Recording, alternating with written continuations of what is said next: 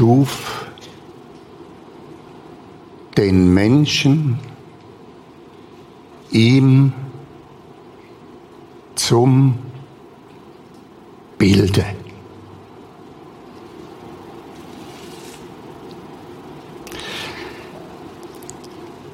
Das ist ein, der Vers in der Bibel, wo mich fast seit Jahrzehnten am meisten beschäftigt.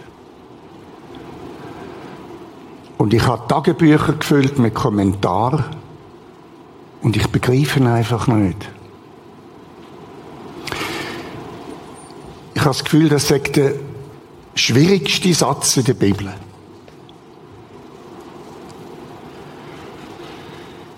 Und wo ich dann langsam im Laufe der Zeit gelehrt habe, mit Gott zu kommunizieren, habe ich ihn gefragt, erzähl mir mal, was heißt das eigentlich? Und dann ist lange nichts gekommen. Und ich habe insistiert. Und ihr wisst, Gott muss mir einfach manchmal in den Ohren liegen. Und irgendwann, wo ich gefragt habe, Gott, gib mir mal den Kommentar, ist die Antwort gewesen, du hast ihn doch. Was heißt das? Du hast ihn doch. Du hast ihn doch in der Hand.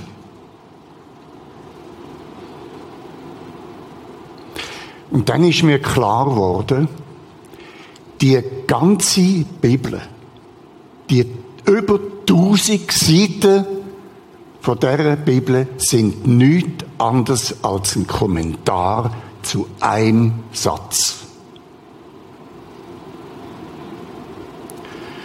Und die ganze Bibel redet über das, was in dem Satz drinsteckt, nämlich die Sehnsucht von der Beziehung von Gott zum Mensch, wo auch ein umgekehrte sollte sein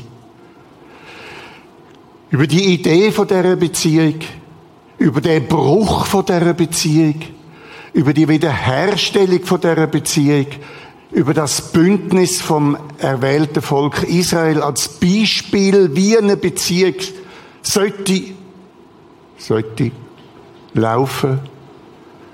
Und dann die Wiederherstellung von dem Bündnis in Jesus und der Blick auf das, was wir kommen, die Beziehung zu Gott. Das ist eigentlich der Inhalt der Bibel. Und das meint der Satz. Bevor ich ein paar Worte sage zu dem Satz, Gott schuf den Menschen ihm zum Bilde und über die Beziehung rede, wo da gemeint ist, und über die Kultur der Beziehung, wo wir sollten pflegen, möchte ich ein bisschen über den Kontext reden. Wo steht das überhaupt in der Bibel und in welchem Zusammenhang? Es steht im Zusammenhang von der Schöpfungsgeschichte. Auf der ersten, zweiten Seite der Bibel. Und die Schöpfungsgeschichte beginnt so mit dem Tag 1, also die eine Schöpfungsgeschichte, es gibt ja zwei, aber die eine Schöpfungsgeschichte beginnt mit dem Tag 1. Und dann heißt es immer wieder, und Gott sprach und es ward. Und Gott sagte und es wurde. Und Gott schuf und es geschah. Himmel, Erde, Wasser, Sonne, Mond, Gestirne, Tag und Nacht, Finsternis, Licht, Viecher, Kräuter. Bis am fünften Tag. Fünf Tage. Und dann kommt der ominöse sechste Tag. Aufs Mal gibt es im Bericht von der Bibel über die Schöpfung einen totalen Bruch. der ganze Stil vom Erzählen von der Bibel tut sich ändern. Vorher hat es gesagt, Gott sprach, Gott machte und Gott hat die ganze Viecher die Freiheit entlassen, Zeit flüget und summet und beißet und stechet und fresset und schlimmet und weiß ich was und schwimmet und kumpelt und, und, und, und, und, und. Wie hat die ganze Schöpfung freigesetzt? So. Und dann tiefs durchschnaufen.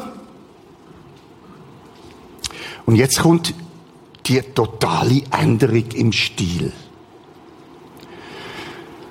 Und Gott sprach, lasset uns Menschen machen, ein Bild, das uns gleich sei. Und Gott schuf den Menschen zu seinem Bilde. Zum Bilde Gottes oder zur Ähnlichkeit heißt es auch, Gottes schuf er ihn. Und er schuf sie als Mann und Frau. Und Gott segnete sie und sprach zu ihnen, seid fruchtbar und mehret euch und füllet die Erde und machet sie euch untertan und herrschet über die Fische im Meer und über die Vögel unter dem Himmel und über das Vieh und alles Getier, das auf Erden kriecht.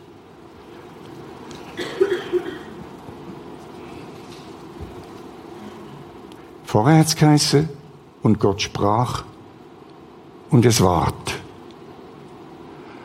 Und jetzt heißt es, lasset uns Menschen machen. Das ist nicht mein Thema, was uns ist. Wer da gemeint ist. Aber es gibt noch etwas anderes als uns, offensichtlich.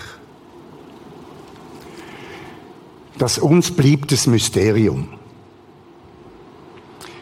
Wie auch der Satz, Lasset uns Menschen machen ein Bild, das uns gleich sei, für meine Begriff ein Mysterium ist. Und ich habe mich lang gefragt, wieso eigentlich?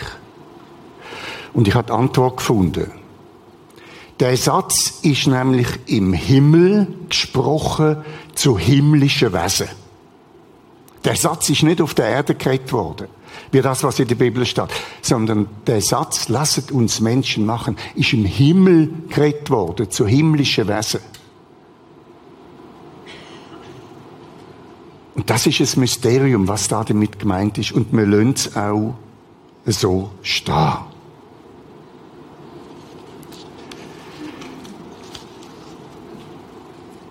Tag 1 bis 5, Freisetzung von der Schöpfung.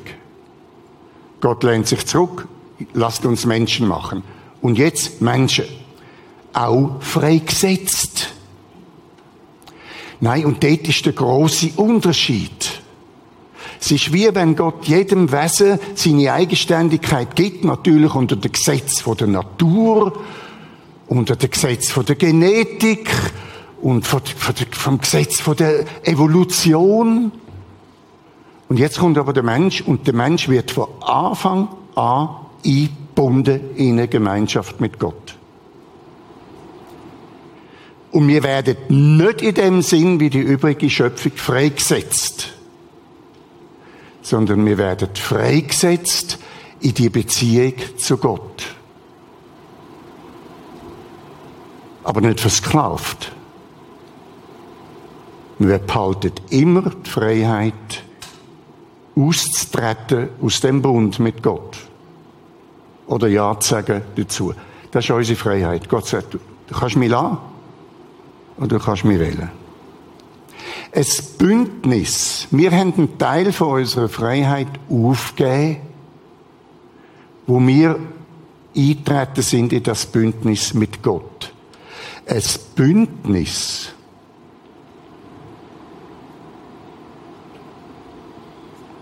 Der Bündnispartner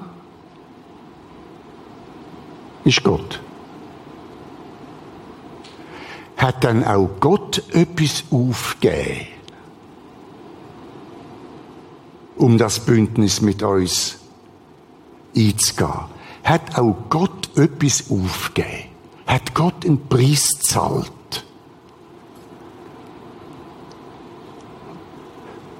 Ich finde das gewaltig was der Wert von dir und mir meint. Gott hat einen gewaltigen Preis gezahlt und hat ungeheuer viel aufgegeben für uns. Johannes 14. Also, sagt der Luther, hat Gott die Welt geliebt, die Welt, das ist mir, dass er seinen eingeborenen Sohn gab.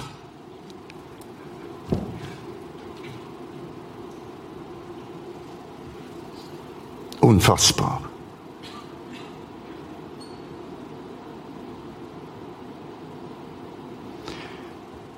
Nur die wirkliche Freiheit in einer Beziehung ist das Aufgeben von eigenen Freiheiten. Das ist das große Geheimnis von einer Beziehung. Und so ist die Beziehung von Gott zu uns wie auch ein Vorbild von einer Ehe. Dass eine Ehe klingt, gehen beide Seiten etwas auf für das Gemeinsame.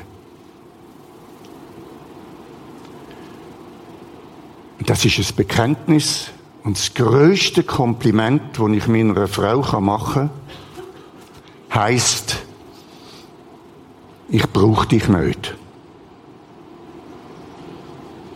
Ich will dich.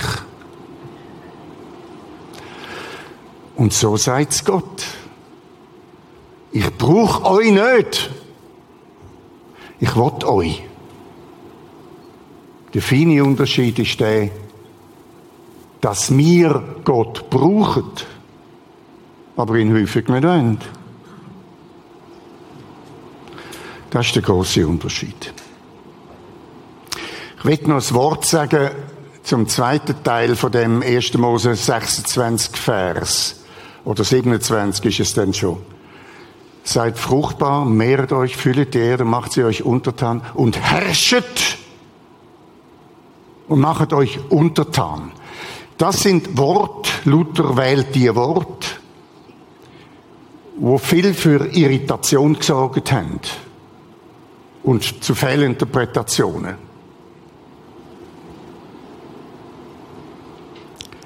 Wir müssen herrschen und dienen und überhaupt die ganze Textstelle nicht anschauen mit unseren Augen, sondern anschauen mit Gottes Augen. Herrschen und dienen steht im Vokabular von Jesus ganz nah beieinander.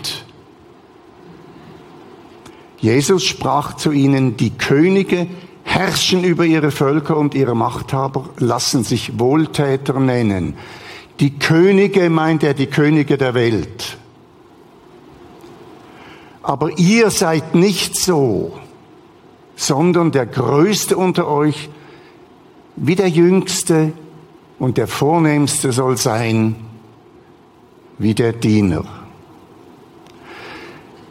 Herrschen und Untertan, da ist nicht Ausbeutung dreht.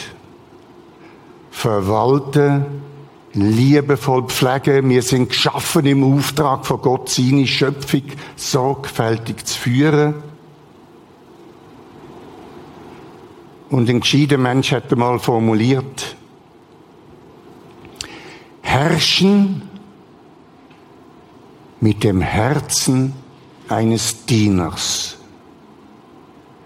Dienen mit dem Herzen eines Herrschers.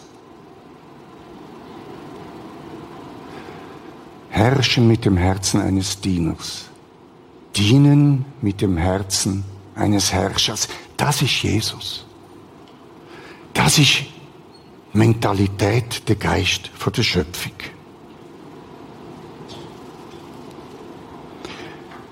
So viel zum Kontext von unserem Satz. Und jetzt werde ich mir den Satz nochmal ein bisschen näher anschauen. Der ich will nicht reden über das Bild. Wenn wir anfangen zu interpretieren, was ist eigentlich gemeint mit dem Bild Gottes, dann tun wir uns nur festbeissen. Ich lerne mal den Begriff Bild und was da dahinter gemeint ist, einfach so wie als eine Blackbox stehen. Ich halte das auch nicht für so wichtig, was das bedeutet. Sondern wichtig an dem Satz sind zwei andere Worte. Und mir heute Morgen wichtig. Das sind die Worte zu ihm. Gott schuf zu ihm. Das bezeichnet zu, die Beziehung, zu ihm eine Beziehung. Ich habe einmal Kind gefragt, was meinst du heißt eigentlich der Satz? Und es ist erstaunlich, was Kind manchmal für prophetische Gaben haben, in dem Sinn Prophetie, Einsicht nahm in die Ordnung und in die Meinung von Gott. Ich lese euch einfach mal ein paar Kindersprüche. Was heißt eigentlich das? Er will echte Freunde. Er kann ja nicht mit den Schnecken befreundet sein oder mit den Räubli. Er könnte schon, aber er will nicht. Gott hat, das sagt ein anderes Kind, hat für sich den Mensch gemacht. Dass er nicht muss den ganzen Tag allein sein mit den Tieren. Pause und der Engel. Herrlich, Kind.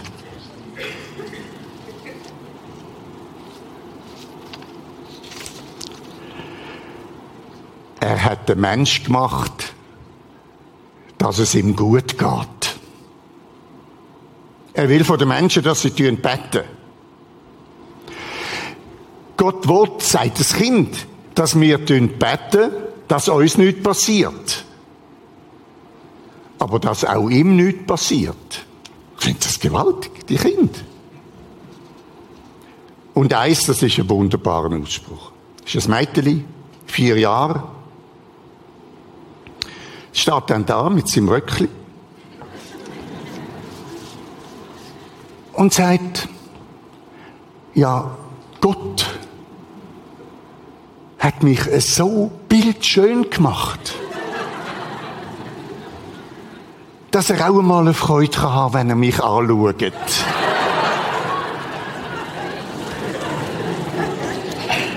Eigentlich könnte man an dieser Stelle aufhören. Es ist eigentlich alles gesagt. Gott hat uns geschaffen in die Gottähnlichkeit, in die Beziehung zu ihm, in die Gemeinschaft, in den Dialog zur Anbetung als Verwalter. Tausend Seiten reden von dieser Beziehung, wo die Kinder in so einen kurzen Satz gebracht haben. Es braucht da dazu Wesensähnlichkeit mit Gott zu der Beziehung. Also wir sind Gott wesensähnlich. Und das geht aus dem Satz dann hervor.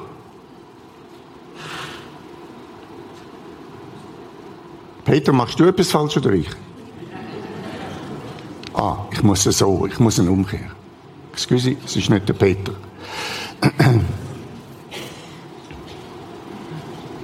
Nein, es ist nicht der Vers. Geil. Wesensähnlichkeit ist da gedreht.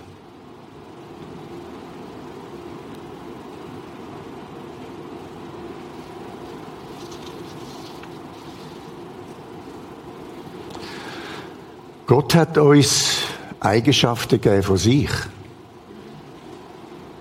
damit wir mit ihm kommunizieren können. Beziehung, Gemeinschaft, Dialogfähigkeit, Sprache, vor allem aber ein Herz.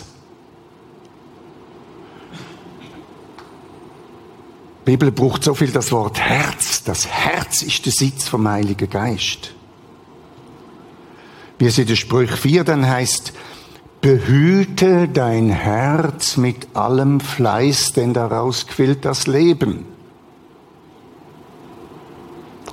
Oder auch in der Sprüch, gib mir gib mir, seid ihr zu, gib mir, mein Kind, dein Herz.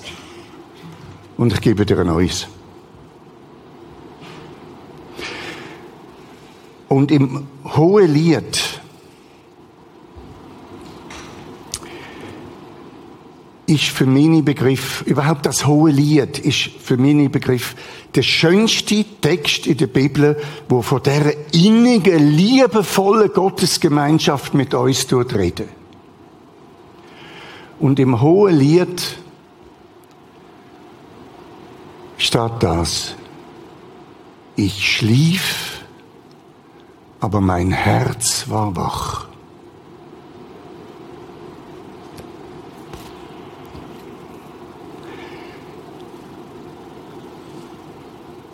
Gott redet in der Nacht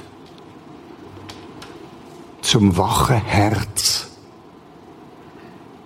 Wie viel steht in der Bibel und Gott kam und sprach zu Josef, nimm deine Frau und Kind und geht auf Ägypten und so weiter. In der Nacht. Immer wieder kommt Gott und spricht Gott in der Nacht. Ich habe persönlich eine Kultur von der Schlaflosigkeit entwickelt. Also ein, ein Schlaf, ein Brocken Schlaf, ein Brocken wach, ein Brocken Schlaf, ein Brocken wach. Warum? Weil ich habe die Erfahrung gemacht, wenn ich den Brocken wach habe und ich habe ein Thema und ich habe eine Frage und ich rede mit Gott in dem Moment und bringe das vor ihn. Erstens kann ich dann sehr schnell wieder einschlafen und zweitens, ich verwache später und hat Antwort. Gott redet zum Herz, zum wachen Herz in der Nacht. Also nochmal, Gott hat uns Wesenszeug gegeben von sich, um mit uns zu kommunizieren. Was nicht legitim ist, aber was wir immer wieder machen, aber ich halte das für wirklich obsolet, ist, dass wir Gott menschliche Attribute zuordnen. Gott hat uns göttliche Seiten zugeordnet, Wesenszeug. Aber ich denke, es ist nicht unsere Sache, Gott menschliche Zeug zu, zuzuordnen.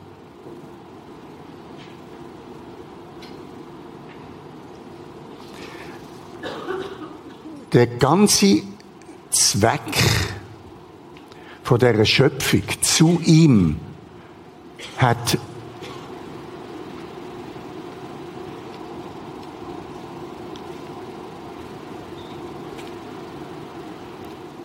der Paulus im Römerbrief in einem Satz zusammengefasst und der ist gewaltig. Von ihm, durch ihn, zu ihm sind alle Dinge. Bezogen auf den Mensch, alles Wesentliche im Mensch ist von Gott, durch Jesus, durch ihn zu Gott, vom Heiligen Geist hingeführt zu Gott.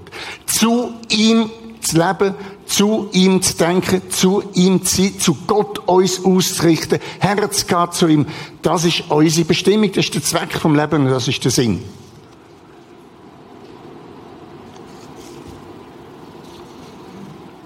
Und das ist da wirklich, ich muss sagen, toll auf den Punkt gebracht. Zu ihm meint Veränderung, Wachstum, Erneuerung, Reformation. Lasst uns aber wahrhaftig sein in der Liebe und wachsen, wachsen, wachsen in allen Stücken zu dem hin, der das Haupt ist Christus. Das ist unsere Bestimmung. Es braucht zu dem Wachstum allerdings von unserer Seite eine Kultur auch von der Beziehung. Paulus nicht, dass ich schon ergriffen habe. Ich jage ihm aber nach. Zu ihm, zu ihm. Das ist Paulus. Meine Brüder, ich schätze mich selbst noch nicht so ein, dass ich es ergriffen habe. Eins aber sage ich, ich vergesse, was da hinten ist und strecke mich aus nach dem, was da vorne ist und jage nach dem vorgesteckten Ziel, dem Siegpreis der himmlischen Berufung Gottes in Jesus Christus. Zu ihm. Das ist der ultimative Zweck. Zu ihm, ihr merkt da drin, da braucht's irgendwo eine Triebkraft. Es braucht zu ihm, braucht irgendeine Power. Es braucht etwas, was uns nicht nur zu ihm zieht, sondern auch zu ihm schiebt, zu ihm herbringt. Und das nennen wir, und das nennt die Bibel, Sehnsucht. Sehnsucht. Sehnsucht liegt mir heute speziell am Herzen. Ich gebe euch eine weitere Kinderstimme. Ich habe das Kind gefragt, was meinst du, heißt das? Gott schuf den Menschen ihm zum Bilde. Ja, weisst, ist das Mädchen wieder. Das ist ja so, wie wenn zwei Kinder also zwei Freundinnen, wo sich gern haben, Klammer liebet, wenn die, wenn die ihre Kettchen austauschen, das ist drum, weil dann, dann tun sie immer gegenseitig aneinander denken. Wenn zwei Freundinnen Kettchen austauschen, dann tun sie immer aneinander denken.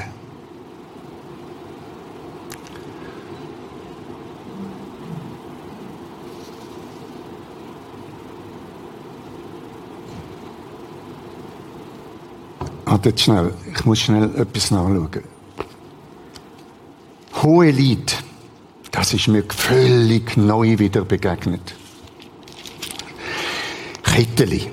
Das ist doch das mit den Ketteli.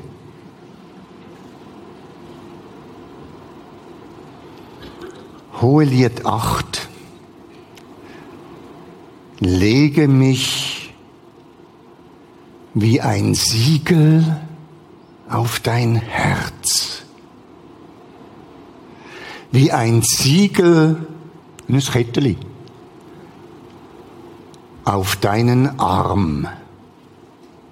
Denn Liebe ist stark wie der Tod und Leidenschaft unwiderstehlich wie das Totenreich. Liebe, Leidenschaft, Sehnsucht.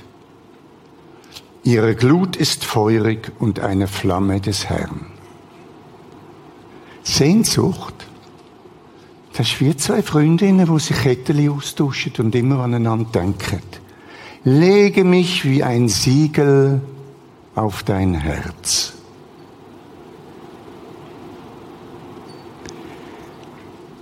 Sehnsucht jetzt ganz genau hören, ist im biblischen Sinn ein anderes Wort, als wenn wir so einfach von Sehnsucht redet. Sehnsucht als das Gefühl von, ach, wenn sie nur da wäre. Sehnsucht nach einem schönen Boot. Sehnsucht nach Endlich Ferien. Peter, übrigens, danke vielmals, hast du deine Ferien unterbrochen, um daher zu kommen. Ich finde das ein tolles Freundschaftszeichen. Sehnsucht bei Gott, bei Jesus, ist etwas anderes. Hat nicht Jesus gesagt, mit Sehnsucht habe ich mich gesehnt, dieses Passa mit euch zu essen? Sehnsucht ist in der biblischen Sprache eine normative Kraft, wie man sagt. Sehnsucht schafft etwas. Sehnsucht ist nicht einfach ein Gefühl, das in die Luft raus verpufft mit einem grossen Seufzer. Nein, Sehnsucht schafft Wirklichkeit. Und das steckt auch in dem Satz drin, Gott schuf den Menschen ihm zum Bilde. Auch das Zueinanderkommen von Gott zum Mensch und Mensch zum Gott setzt eine Sehnsucht voraus.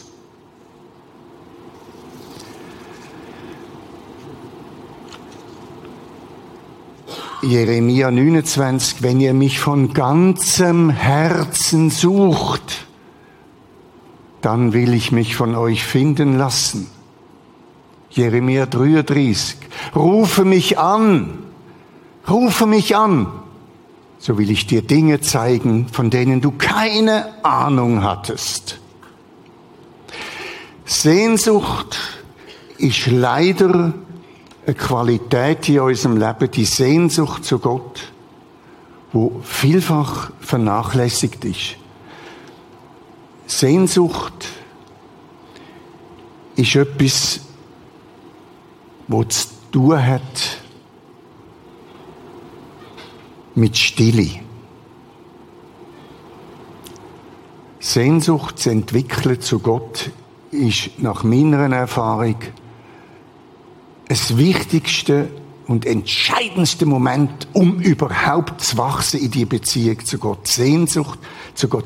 Habt ihr richtig Sehnsucht nach Gott? Ich verschrecke immer wieder.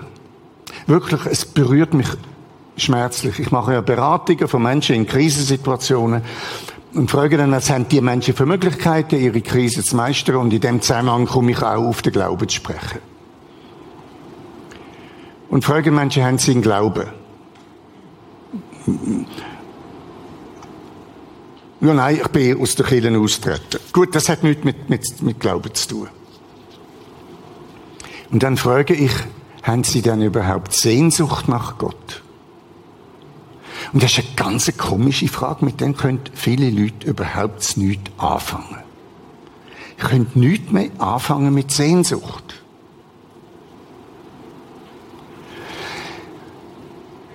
Gott tritt keine Türen ein. Wenn es klopft an der Türe und wir sagen herein, passiert nichts. Wir gehen an die Türe und lassen Gott rein. In unser Leben. Das ist unser Entscheid. Aber wie kann man sagen, in einer kritischen Lebenssituation, ja, Gott zeigt sich ja nicht. Gott ist nicht da. Ich empfinde Gott nicht in meiner Krise. Hast du denn überhaupt nach ihm gefragt? Wie können wir Gott haben, wenn wir ihn nicht sehnsüchtig wendet? Wie können wir Gott erfahren, wenn er nicht gegenwärtig ist? Wie können wir Gegenwärtigkeit von Gott schaffen? Durch Sehnsucht nach Gott. Sehnsucht nach Gott schafft Gottes Gegenwart. Aber wie schaffen wir Sehnsucht? Wie schaffen wir Sehnsucht in uns inne? Das schaffen nicht wir. Das ist das Werk vom Heiligen Geist. Sehnsucht wird im Gebet geschaffen. Komm inne, du mich erfüllen. Schaff in mir Sehnsucht nach dir. Ihr Ältere, ihr Ältere, egal ob eure Kinder erwachsen sind, eins ist wichtig. Schaffet in euren Kind das Gefühl von Sehnsucht. Sehnsucht hat mit Stille zu tun. Stille kann nicht wachsen im Permanenten und so. Kultur von der Stille ist eine das kulturelles Element, was vielfach verloren gegangen ist. Wir brauchen Stille, Ruhe. Jeden Tag zurück in die Stille, auftun, ausmisten, dass der Heilige Geist Platz nehmen kann. Und er schafft in uns Sehnsucht. Meine Zeit ist am Ablaufen. Also, die Zeit dann.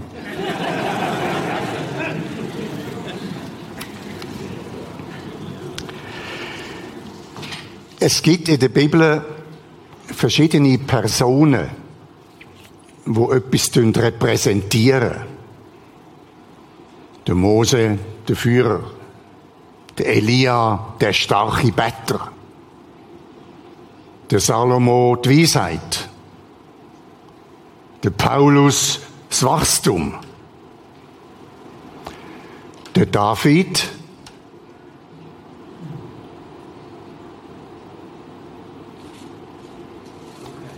Sehnsucht. Der David, Sehnsucht. Es heißt,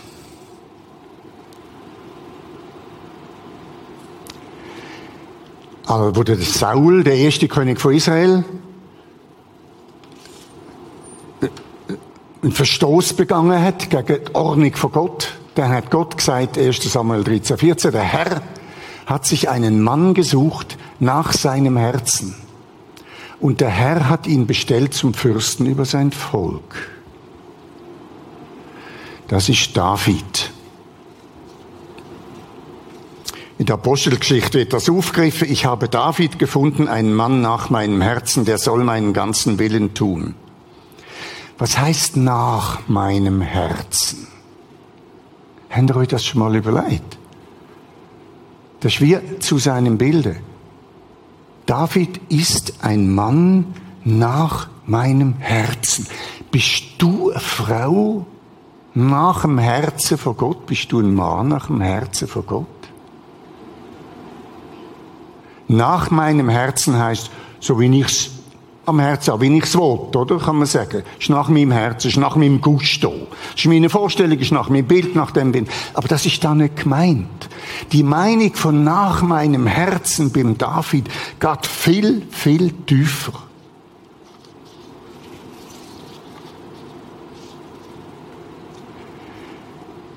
David ist permanent innerlich ausgerichtet auf Gott.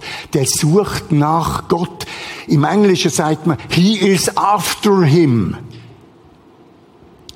Nach meinem Herzen. Der jagt permanent dem Herzen nach. David, ich euch, und aus dem kommen die Psalmen, wo zum Teil eigentlich in der Emotionalität, wie das der David formuliert, seine Sehnsucht nach Gott, manchmal ist das manchmal geradezu peinlich, muss man sagen. Aber es gibt die Psalmen und ich werde euch zum Schluss aus dem Sehnsuchtspsalm etwas lesen. Ein Psalm Davids, das ist der Psalm 63. Gott, du bist mein Gott, den ich suche. Es dürstet meine Seele nach dir. Mein ganzer Mensch verlangt nach dir aus trockenem, dürren Land, wo kein Wasser ist so schaue ich aus nach dir in deinem Heiligtum. Denn deine Güte ist besser als Leben. Meine Lippen preisen dich. So will ich dich loben mein Leben lang und meine Hände in deinem Namen aufheben nach dir. Der David ist als Mensch kein Vorbild. Ist ganz klar, da ist er disqualifiziert, für meine Begriffe. Aber da, für das hat Gott sich sein David gewählt. Hieß after me, ein Mann nach meinem Herzen. Ich will dich loben, das ist meines Herzens Freude und Wonne, wenn ich dich mit fröhlichem Munde loben kann. Und jetzt kommt wieder das. Das Herz schlaft nöt in der Nacht. Und in der Nacht redet unser Herz mit Gott und Gott zu unserem Herz. Wir müssen es nur noch prüfen. Am anderen Morgen. Wenn ich mich zu Bette lege, so denke ich an dich. Ich habe mir das Wort wörtlich ganz dick hinter die Ohren geschrieben. Wenn ich ins Bett nicht, denke ich nichts anderes mehr als an Gott. Und das ist es so unglaublich im Sinn von Sehnsucht erwecken, unglaublich im Sinn von Begegnungen haben, von Ideen haben, von Wachstum, vom Ablecken von dem Alten und Anziehen vom neuen Mensch. Wenn ich mich zu Bette lege, so denke ich an dich. Wenn ich wach liege, und das ist Kultur von der Schlaflosigkeit, oder? Wenn ich wach liege, sinne ich über dich nach. Meine Seele hängt an dir. Und vom David man ja so viel lernen. Die Kultur A von der Sehnsucht, wo nachher Voraussetzung ist für eine erfolgreiche Kultur von der Bitte. Wir tun ja beten zu Gott und wollen etwas von Gott. Und man kann erfolgreich beten zu Gott, dass das dann wirklich kommt. Aber das setzt voraus, dass zuerst Connect, die Verbindung da ist und die Sehnsucht zu Gott. Und der David, und ich finde das ein ganz ein schlauer Psalm. Der geht nämlich jetzt aufs Mal über, nachdem er, Gott, ich liebe dich. Gott, ich habe Sehnsucht nach dir. Nach dir. Meine Seele dürstet. Und in der Nacht, wenn ich wach, oh Gott, oh Gott. So, und jetzt habe ich noch Bitte. Weil er ist ja dort in der Wüste, ist geflohen vor dem Saul. Und jetzt steht sie aber trachten mir nach dem Leben, mich zu verderben. Sie werden in die Tiefen der Erde hinunterfahren. Sie werden dem Schwert dahingegeben, also seine Fünde. Aber der König freut sich in, in Gott. Wisst ihr, was da real, Realität worden ist? Dank ist die stärkste Form der Bitte. Dank ist die stärkste Form von der Bitte, wenn man zu Gott kommt. Er kommt mit Dank, er kommt mit Lob. Er tut Gott wie so irgendwie, ich sage das jetzt weltlich, oder, aus dem Fußball und so, sich zweglegen. Und dann sagt er, so Gott, jetzt habe ich noch das. Zuerst beginnt das Gebet mit dem Lob. Dank ist die stärkste Form der Bitte. Ich schließe. Ich kann einfach ein paar Gedanken äußern zu dem Text. Gott schuf den Menschen ihm zum Bilde. Über das Bild habe ich nicht geredet. Das, über das Bild, das ist theologisch-philosophisch schwierig. Aber zu ihm ist die Essenz von unserem Leben. Im Zu Gott ist der Sinn, ist der Zweck, ist Berufung, ist Heiligung, Zubereitung. Das ist der Zweck von unserem Leben. Kein anderer Zweck. Und das steht in dem einen Satz.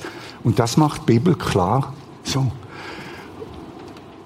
Und man muss die Bibel vielfach lesen, um das zu verstehen.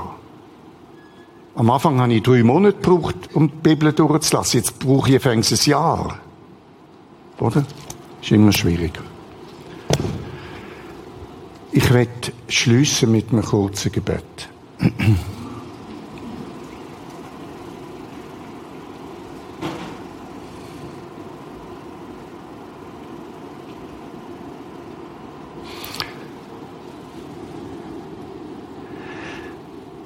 Meine Seele